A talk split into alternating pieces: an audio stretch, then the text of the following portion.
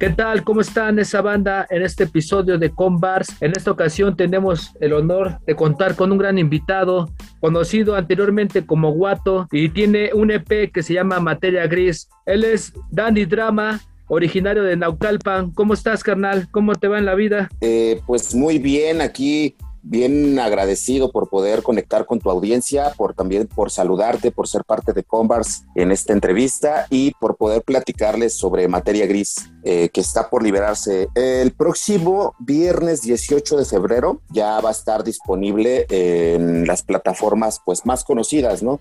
iTunes, Spotify, eh, me parece que Tidal y eh, si mal no recuerdo también lo van a subir a YouTube. Ok, este, explícame un poco de cómo fue el proceso creativo. tengo entendido que fue una colaboración con Sonido Líquido, con Saque. ¿Cómo se originó este acercamiento? Pues mira, eh, yo creo que mucho tuvo que ver esta, ahora sí que Primero que nada, pues el, compartir cuanto a pues las redes sociales ahora, ¿no? Facilitan que las personas conectemos eh, y que establezcamos ciertas, eh, por así decirlo, que sería como, como, vamos, puntos de vista, etcétera. Entonces, este, confluimos, eh, ocasionalmente tuvimos este, la charla respecto a unos beats que él subió del cual le, hice el comentario que era muy, muy, muy bueno ese beat. Y precisamente ese beat que él subió eh, es, es el, la instrumental que utilizamos para el tema titulado Materia Gris, tal cual, ¿no? Eh, eh, me hizo cordialmente la invitación a, hacer unos raps sobre ella y pues yo, la verdad, este, muy agradecido con ello, este, sí tomé la, la posibilidad, ¿no? De rapear sobre ese beat, que aparte sí está como muy bueno. Yo, yo creo que en cuanto lo escuchen, mucha, muchas personas que siguen el trabajo de Saque e inmediatamente van a poder como encontrar eh, esta, este sonido muy específico de Saque en cuanto a producciones se, refiere, ¿no? Eh, estos sonidos eh, que hacen que muevas el cuello y que la verdad yo disfruté mucho rapear, ¿no? Porque al final todo se complementa, ¿no? Incluyendo a X Santana, que eh, él, al final se, sumó eh, para darle este, este sonido como más en forma de hip hop, ¿no? Con su tornamesismo. Entonces, el tema principal realmente fue el principio y esto fue porque eh, fue, fue espontáneo, fue algo que, que me permitió, yo creo que de alguna manera poder llevar a cabo este EP, ¿no? Que, por ahí fue bien curioso porque eh, Pedro me mandó tres muestras, andaba con tiempo tres, ¿no? Entonces, eh, cuando llegué a, su estudio, pues yo le comenté que cuál gustaba más y resultó que pues las tres se quedaron, ¿no? Y por eso trabajamos el, este EP, ¿no? Que, que al final creo que quedó muy, muy chido. Sí, ya ahora sí que ya vamos a estar al pendiente para poderlo escuchar. El 18 y habrá este algún video, un visual acerca de este material o todavía no está o vas a ver cómo funciona. Está contemplado que se llevará a cabo, pero sería posterior al lanzamiento. Eh, ahora, eh, vamos, en los tiempos que corren, eh, yo creo que es importante que la gente conozca primero la, la música, la parte como la base, ¿no? en este caso, todo el trabajo de las personas que colaboramos en este pequeño proyecto, este, un trabajo en forma. Yo creo que desde que Saque crea la instrumental ya tiene por sí sola vida y a la hora de rapearla, de que también el DJ haga su, su parte, y la parte visual que la trabajó un, amigo mío que se llama Sound Sistema, este, conjuga, ¿no? En su totalidad. Entonces, eh, el interés que tenemos es que escuchen el trabajo que hicimos, que, que, también puedan, como es, como es breve, que lo puedan escuchar, ¿sabes? Un par de veces y, que también se sienta esta cuestión del hip hop. Eh, yo creo que en lo particular en esta época, ahora todo es muy visual, ¿no? Como que todo el mundo te llega por los ojos, como que a veces se pierde un poquito esta, esta sobre de la manera correcta, ¿no? Como se hace el hip hop. Este, entonces, yo creo que también eh, eh, esta como subjetividad, ¿no? De escuchar una letra, una instrumental, estos este, scratches este, del tornamesista, eh, también en cada cabeza genera una atmósfera diferente, ¿no? Entonces, yo creo que lanzar un, un, un videoclip inmediatamente con, con la música limitaría, ¿no? Esta, esta capacidad creadora ah, de la imaginación de cada persona sobre cómo, cómo percibe esta, este, sobre todo porque son muy citadinos, ¿sabes? O sea, yo creo que de manera muy particular, muy personal, y, quizás el hecho de que solo escuche la música permite que eh, lo lleve a su propia realidad, a su propia percepción y también él le ponga imágenes, rostro, etcétera, ¿no? Que se sienta como parte de este, como si fuera el soundtrack de su propia película. Sí, exacto. Eh, lo que mencionas, la neta sí también lo comparto. Lo que dices que e, esa manera de sacarlo, de que primero la banda se familiarice con las, con las letras y con la música y con los scratch y también de manera visual con la portada, la neta sí, este, sí comparto esa idea de para que, como dices, creen su propia expectativa y su perspectiva y después ya tú al sacar el visual, como que se complemente todo,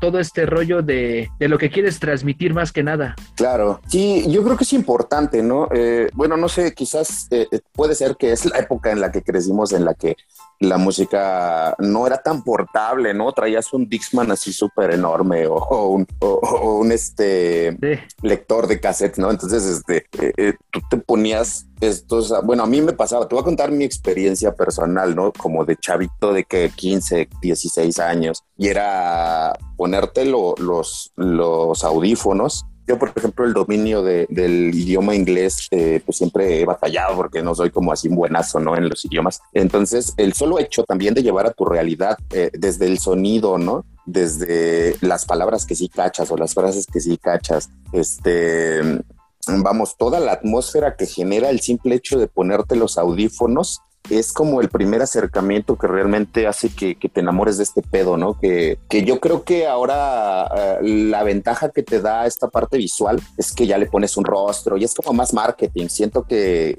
que sí, la idea de un creador de videoclips también es bien importante, pero siento que limita, ¿no? Que como que ya escuchas el track número uno y ya tiene video inmediato en rostro con, en una ciudad con un contexto específico. Y cuando tú desconoces esa parte, eh, pues lo llevas a tu propia realidad. Las frases que te gustan de esa canción las asimilas como propias y, es, y esa es como la parte chida, ¿no? Eso yo siento que, no sé si se ha perdido, yo sí lo sigo disfrutando, este, pero que un visual limita un poco si lo sacas de manera inmediata. Eh, entonces, este, Aparte que más cartuchos, ¿no? Porque puedes ir dándole más promoción a, ese track. Si trabajaste tanto en él, pues posteriormente le puedes hacer un video lyric, le puedes hacer un videoclip, etcétera, ¿no? Entonces, este, siento que este bajo que hicimos en total son como nueve minutos, ¿sabes? Entonces puede que le sigas dando un play y es que lo escuche en su mente, ¿no? En su imaginario, por así decirlo. Sí, como dices, la neta, este, hoy en día ya no tenemos como ese lado romántico, como dices, de, como decías, lo de los Dixman, a mí también me tocó esa época, hasta del cassette, y la neta sí, no había tanta apertura, también la banda no hacía tantos videos porque no era tan, tan fácil hacerlos y ya tú mismo ibas creando la, la visión de cada canción. ¿Vas a dar algún show, alguna presentación o ya cuando se reactive todo, o, qué vas a hacer? Mira, eh, por, el, por el momento estamos eh, sobre esta parte de, del lanzamiento. Em, yo creo que eh, lo voy a incluir en mis presentaciones. Eh, es, es, un, es, una especie de, posibilidad del hecho de que lo ensamble con lo que yo ya he trabajado como performer. No hemos hablado sobre presentar eh, oficialmente el EP o hacer algún evento o etcétera. Sin embargo, eh, ahora que ya están como, vamos, eh, facilitando las reuniones, ¿no? Como masivas o, estos eventos, probablemente se busque la forma de hacer ahí algo, algo como más en, físico, más en persona. Sin embargo, al momento no, no hemos charlado al respecto. Eh, me gustaría que sí, pero todo está en función de también eh, pues como, como todos este, lo, visualicemos y que haya algún, alguna, que sería como una idea en conjunto, ¿no? Eh, por lo pronto yo te podría decir que yo sí pienso integrar por lo menos uno de los tracks al performer que, digo, al performance que habitualmente hago cuando tengo que presentarme, que en este caso sería materia gris porque es el tema principal. Eh, sin embargo, eh, habría que ver, ¿no? Planearlo, hacerlo de la manera correcta para que tenga el peso adecuado. Te digo, como te comentaba, ¿no? Ahora la ventaja que te dan estas que sería como nuevas herramientas, tecnologías, em, la misma gente que escucha música eh, de todo género, no solamente en el pero específicamente como es lo sobre lo que nosotros estamos hablando, este pues el, desde el lanzamiento hasta hacerle diferentes este que sería como, como visuales, presentaciones, eh, más promoción, etcétera, este, te da como para un periodo más amplio, ¿no? Eh, ahora hay que aprovechar como, como creadores, ¿no? De música, el, el, hecho de que pues se ha trabajado tanto, pues también darle el peso que requiere, ¿no? Desde hacer que las instrumentales por sí solas tengan vida, eh, que, que, la gente escuche el trabajo de, de saque, eh, desde eh, el, el, hecho de que las personas tengan oportunidad de desmenuzar la parte de las líricas, este, y posteriormente empezar a trabajar, ¿no? Como ideas sobre qué es que más se puede hacer con ello para que le llegue a más personas este, porque pues en el fondo hacemos música para que las personas lo escuchen, ¿no? No solo lo oigan, porque ahora que estamos en, en esta época en la que la música es lanzamiento tras lanzamiento y nada se, nada se introyecta, eh, se convierte como, no sé, siento que, te arriesgas si empiezas a trabajar así a que se pierda, ¿no? En la inmensidad de lanzamientos, porque ahora es muy fácil hacer música para mucha gente. Eh, necesitas de herramientas que cualquier persona ahora tiene en casa, hasta con el celular. Entonces, si, si invertiste tanto trabajo en crear eh, desde la instrumental, los scratches, este, la letra, eh, llevar a cabo toda la parte que, que, en este caso hizo Saque de la producción, eh, yo creo que bien vale la pena plantear cómo hacer que llegue a más personas que disfrutan ¿no? del hop. Platícanos un poco de tus inicios, de qué fue lo que te capturó de, esta, de este movimiento hip hop. Eh, mira, originalmente yo me acerqué a la cultura a través del graffiti. Eh, disfrutaba mucho los trayectos de casa al centro. Yo vivo en el estado de, bueno, viví mucho tiempo en el estado de México. Entonces, eh, por cuestiones laborales, familiares, tenía que hacer trayectos muy largos y en el trayecto generalmente pues ves todos los grafitis, ¿no? Sobre la avenida. Entonces, por una cuestión de lógica, eh, me, me, ando como a los 13 años y posteriormente con amigos eh, conocidos eh, que estaban también, ¿no? experimentando, por así decirlo, esta parte creativa, ¿no? Eh, pues empiezas a conocer eh, música, no solamente a partir de, de, ¿cómo te diré? Como de una sola célula de personas, sino como el intercambio constante que se tiene, ¿no? Eh, con personas en la escuela, en tus labores cotidianas. Me, me cayó entre las manos un par de, me cayeron un par de discos recuerdo que era uno de El Ser Humano de Tiro de Gracia, te estoy hablando como del 96, 97, me llegaron un disco de Cypress Hill, eh, por ahí uno de Delinquent Habits. Eh, si te das cuenta, era como un rollo un poco más hasta como cholero, ¿no? Este, porque pues era lo que había crecí, que en este caso pues son barrios, ¿no? Este, en Naucalpan, entonces era lo que se escuchaba. Eh, posteriormente, pues sonidos, eh, lo que escuchas pero originalmente es porque realmente me, el sonido me, me, me conectó, o sea, eh, más que los rapeos por sí mismos, este, el sonido de, de, de los beats, ¿no? Este, es inmediato, ¿no? Que te conectas con él. Y pues en esos trajines, eh, yo, yo te, fíjate, yo a rapear no inicié rapeando propiamente. En la secundaria tenía un taller de oratoria. Entonces, este taller de alguna u otra manera te acerca a escribir y te acerca a, hablar en público y te acerca a desmenuzar discurso. Y eh, pues entendí, ¿no? Eh, echando música en mi idioma, siete notas, siete colores, este, a, violadores del verso, ¿no? En su momento, a, vamos, todo lo que te llegaba lo, lo consumías, ¿no? Bicosí, eh, y empiezas a entender que puedes decir cosas siempre y cuando comprendas, ¿no? Cómo, cómo funciona el, el el, el, rimar, el, el, subirte a un beat, el intentar decir algo coherente, etcétera, ¿no? Entonces yo me acerqué justamente a la música por justamente porque me gustaba la, la parte estética y posteriormente porque entendí que podía decir algo, ¿no? Con habilidades como el rapping. Entonces, este, fue, fue de esta manera, no, no fue así como súper especial, etcétera. Todo fue experimento, prueba y error y pues posiblemente en el camino te das cuenta de cuando ya grabas tu primer track, aunque sea en cassette, que grababa todavía en, una casetera en casa, este, que, que, que sí funcionaba, ¿no? Que, que, sí podías decir algo, que podías compartirlo con alguien y cuando ese alguien te dice que lo que dijiste tiene sentido, que le gustó, que algo le movió y aparte conocer gente que para mí era impensable grabar un disco, o sea, en aquel entonces era muy difícil. Y pues obviamente los andares que uno tiene por aquellas fechas en Estado de México principalmente es que pues tampoco es que conozcas a mucha gente como en DF, ¿no? Que sí se estaba dando algo como muy, muy rápido, estaba creciendo rápido la cultura. En Estado de México era raro conocer a alguien que hiciera rap, ¿no? Beatbox o, que, o peor aún, que, que, que tuviera tornamesas, ¿no? O sea, impensable, ¿no? Y aparte me gustaba, pero también tenía entonces mucho gusto cuando empecé ya a grabar eh, en forma una canción que se fue por el 2004, 2003. Pues así como dices, es, que en el estado yo creo, yo creo que la vida gira de otra manera, ¿no? Es muy rápido. Yo ahorita vivo acá de este lado del estado y como que es así muy en chinga, muy en chinga todo, ¿no? A lo mejor es mi impresión. Siento que también es parte de eso, como dices, la gente está en su pedo y, y como que no, no llega a ese momento a platicar porque en la combi vas, todos vamos castrados y a veces no como a ti te late esto, te late aquello, como que no tenemos ese momento, ¿no? Cosa que en otro lado, este, a lo mejor se daba un poco más fácil la conexión así de antes de que hubiera este tipo de redes, ¿no? Y todo ese pedo. Claro, eh, fíjate que sí, las dinámicas son distintas. Yo, yo también creo que mucho tenía que ver el hecho de que en aquel entonces no existía mucha información al respecto. Estoy hablando de, de que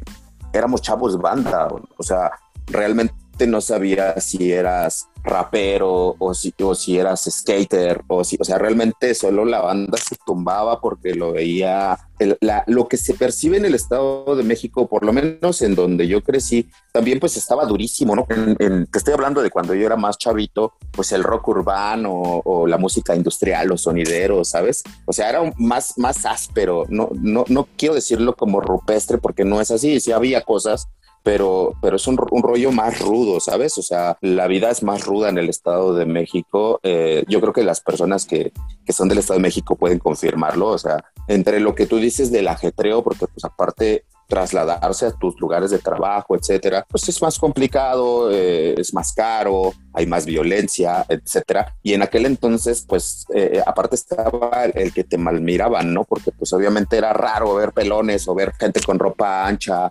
este, y, escuchando música que la gente no entiende, eh, o que no entendía en aquel momento, entonces eras así como el bicho raro, ¿no? Y encontrarte con otro bicho raro no era tan sencillo, ¿no? Porque ya había algo, algo antes de eso. Entonces, este, nosotros pasamos por este, esta transición, ¿no? Como de culturas suburbanas, eh, culturas, este, contraculturas, ¿no?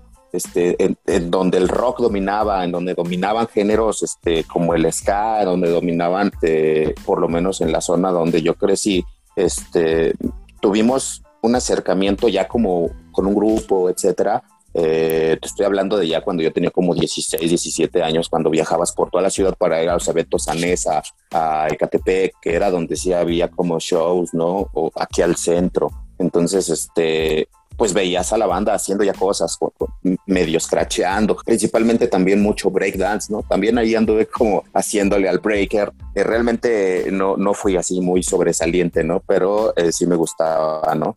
Entonces, eh, experimentamos la cultura, te estoy hablando como desde cero, ¿no? Desde tener que investigar todo, códigos, este, slang, eh, incluso eh, el, hecho de poder acceder a herramientas de grabación, por ejemplo, para mí era impensable. Yo grababa en mi casa en una casetera, eh, es real, ¿no? Y hacía los backups con sobre el mismo cassette, con otro cassette. Entonces, este, yo realmente grabé ya en un estudio, te estoy hablando como por el 2005, en un estudio casero, ¿no? Computadora y, algo raro. Tuve un grupo que duró poco, pero se llamaba Estructura Vocal con el Captor, por ejemplo, ¿no? que es uno de mis grandes amigos desde hace mucho tiempo. Este, conocí a, Azul de Protesta Real, o sea, como que en ese momento eran células, no sé si, si, si tú ahora que vives en Estado de México vivas en zonas como muy accidentadas, pero por ejemplo en la zona de Naucalpan son cerros, ¿no? Entonces aparentemente está cerca, pero para ir a otra colonia tienes que bajar todo el cerro, darle la vuelta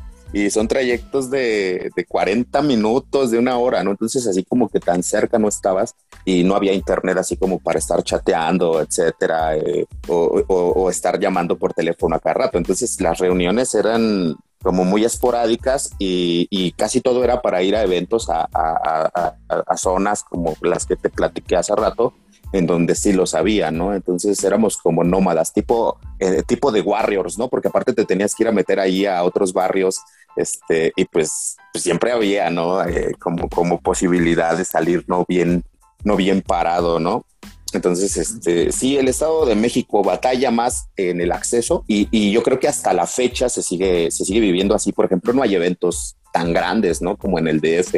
Entonces, este, pues la gente se tiene que trasladar y para conocer, para escuchar, para este, poder experimentar lo que te decía hace rato, ¿no? Afinar tu gusto, pues si tienes que buscarle, rascarle. Ahora lo facilita mucho el Internet, pero si quieres vivir la experiencia real de una presentación con tornamesas, con b-boys, con este MC serios, etcétera, sí hay que trasladarse, ¿no? No es como tan sencillo en el Estado de México. Sí, eso sí. ¿Comida favorita, Dani? Comida favorita. Fíjate que, yo como casi, o sea, de cualquier cosa, pero si yo pudiera elegir comer, me gusta mucho, mucho los bisteces a la mexicana, o sea, soy mucho de comida casera. Entonces, generalmente andas en la calle y comes como tacos, gorditas y todas las garnachas que te imagines en la calle. Entonces comer en casa ya el solo hecho de poder preparar en casa a tu gusto, con tu sazón, e, es para mí muy, muy, muy bueno. Entonces sí me gusta cocinar en casa y, los vistecitos siempre, ¿no? como, como, que te aliviana, ¿no? Andas chido.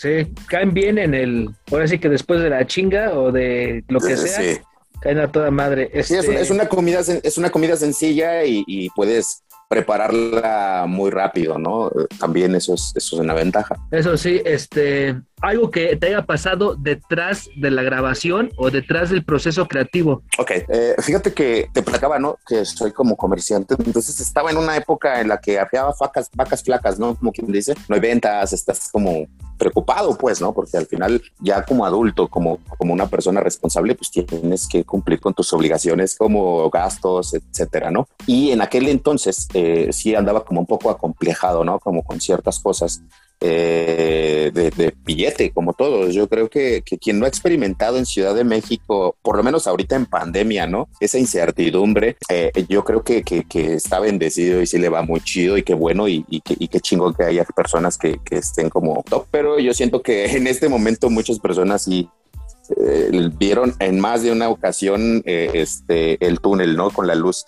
Entonces, yo le platicaba a, a Edme, por ejemplo, que me hizo una, una reseña recientemente. Por ejemplo, digo, los invito ahí a que vayan a la reseña en la página oficial de Sonido Líquido que hizo Edme Diosa Loca, este, sobre este tema, ¿no? De cómo se desarrolló la, la grabación. Recuerdo mucho que como estaba sobre los tres, los tres beats, eh, yo le, le, platicaba que es como, como cuando tú pintas un stencil de varias capas, ¿no? Eh, como que mi trabajo siempre es caótico, por así decirlo, porque sobrepienso mucho, eh, como por personalidad, ¿no? Entonces siempre ando como que escribo un poquito aquí, luego me voy a otro track, etcétera. Y casualmente todo lo que, lo que se grabó, por así decirlo, podría decir que son tres momentos como de una misma, ¿qué sería? Como tres piezas de un mismo rompecabezas, ¿no? Este, porque, por ejemplo, eh, te platico por track eh, en el orden que yo considero que, que, podría explicarlo. Mi apuesta, así se llama el segundo tema. Recuerdo mucho que ese día estaba, traía un bloqueo como creativo. Ya traía ahí unos, unas líneas, pero no me gustaban mucho y, y no sabía de qué escribir. O sea, yo creo que justamente la canción lo dice, ¿no? Se ve fácil el video, se ve fácil la foto en Instagram, el videoclip en YouTube o, el track en Spotify, pero, pero bajar, ¿no? La idea siempre es como romperte un poco el coco porque a mí me cuesta mucho trabajo iniciarlo. Una vez que inicia es como una mecha, ¿no? Se va solito. Pero este eh, me fui a dar la vuelta por, por primero por donde vivo. Yo vivo ahora en Iztacalco y como que no me sentía tan a gusto y, agarré para el centro, o sea, me fui a caminar las calles del centro, a experimentar la ciudad. Y entonces te podría decir que mi apuesta, tal cual así se llama el track, eh, habla justamente de esta introspección, eh, de estos momentos de trayecto en silencio, de estar pensando ¿qué demonios le voy a escribir? Y, lupeando el, el, beat, ¿no? Escuchándolo en, repeat mode, ¿no?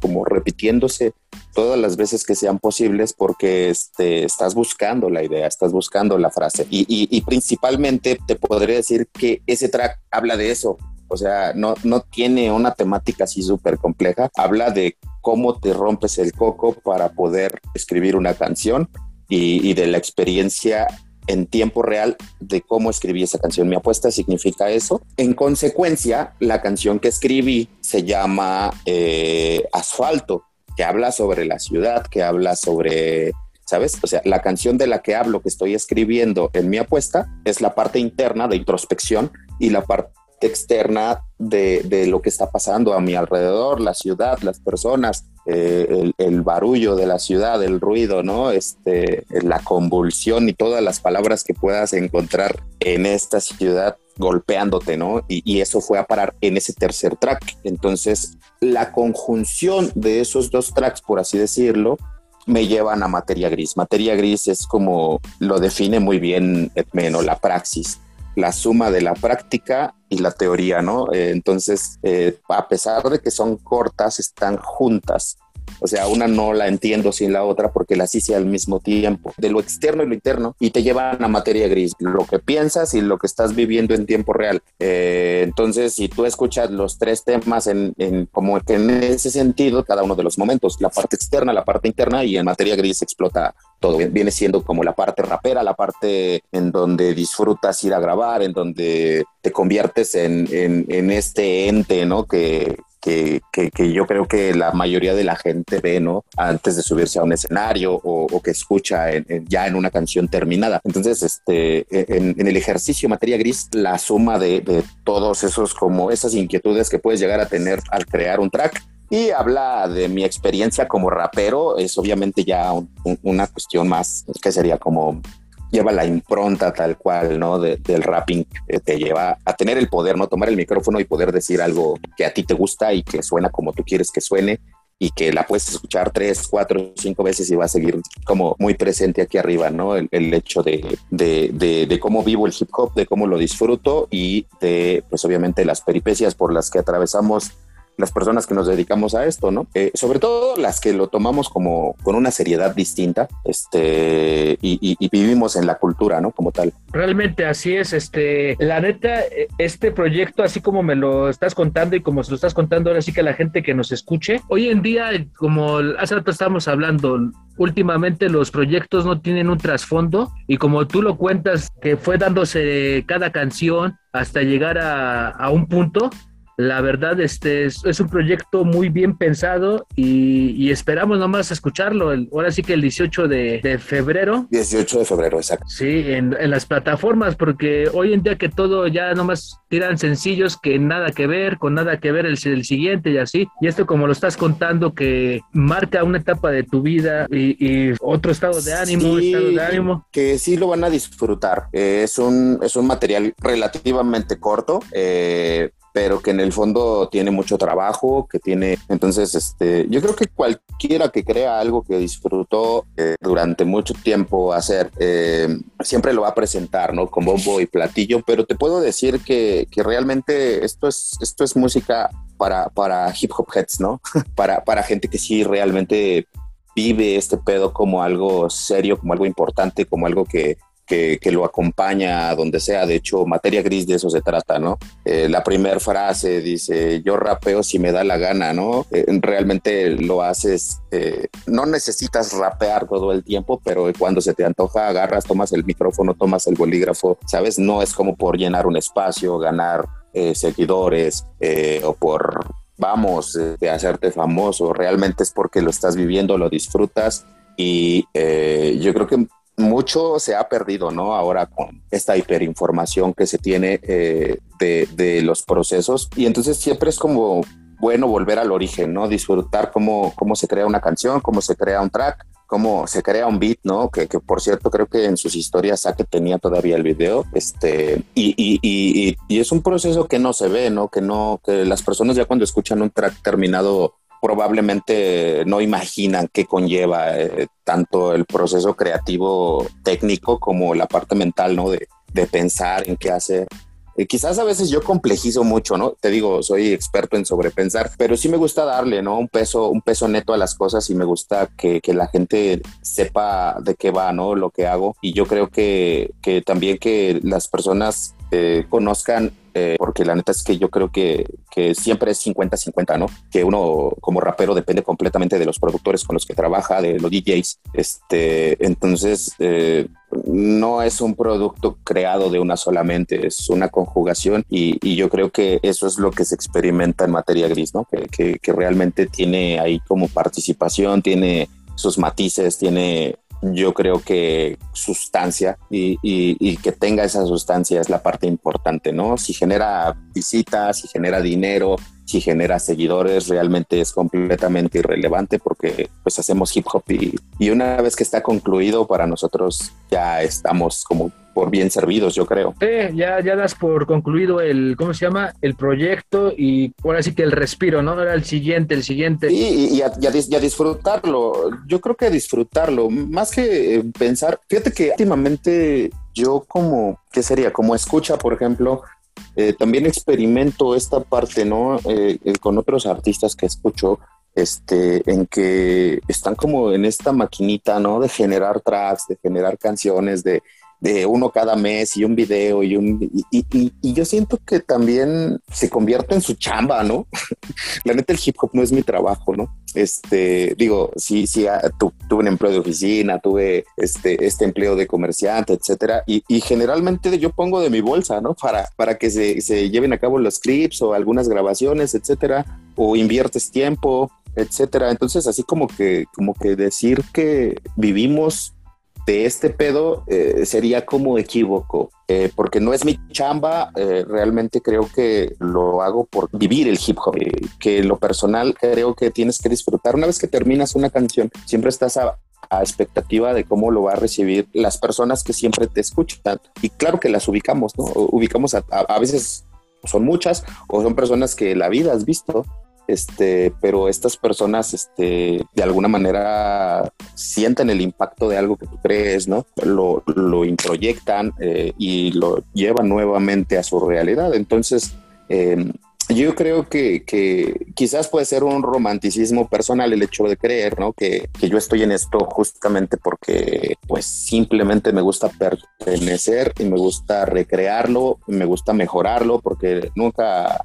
nunca nada es un proyecto terminado en mí, ¿no? Entonces, este, y poder trabajar con gente que, que, que a la que respetas, ¿no? Eh, y, que, y que crees en, en, su talento y que, y que la neta es bien chido poder compartir eh, con, con, estas personas como Saque, por ejemplo, como X Santana, que se tomó el tiempo para hacer los scratches. ¿Qué más con esta gente? Saque en la producción, X Santana en los scratches. Antonio Araiza, también conocido como Sound Sistema. Este, e, él fue el que hizo la parte visual eh, que, que, ahorita pueden estar viendo en nuestra promoción constante que estamos haciendo. Este, y pues todo en conjunto es materia gris, ¿no? No solamente es Dani Drama, sino realmente es, son los beats de Saque, son los scratches de X Santana, es la imagen de un sistema hip hop, ¿sabes? Así que solamente queda esperar el 18 de febrero. Este, gracias por, ya para, para despedirnos, Dani, gracias por darnos un poco de claro, tu sí. tiempo para explicarnos y para darnos esta vivencia de, de, este proyecto y que la banda lo escuche, que, que está la expectativa de dónde vas a estar. Claro.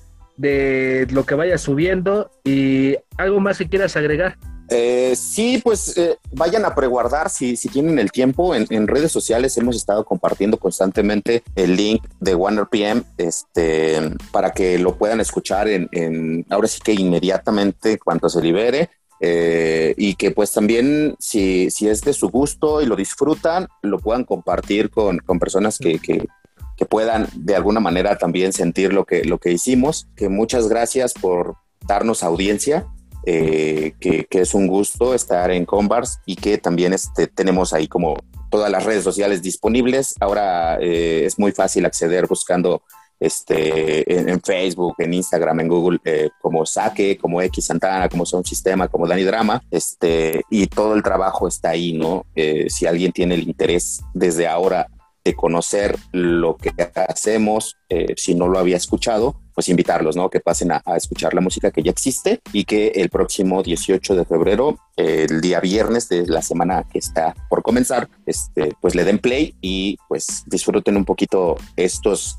esto es trabajo que hicimos juntos. Ya se la saben, banda, así que vayan y sigan a Dani Drama, vayan a preguardar y nos vemos en la próxima. Esto es con Bars.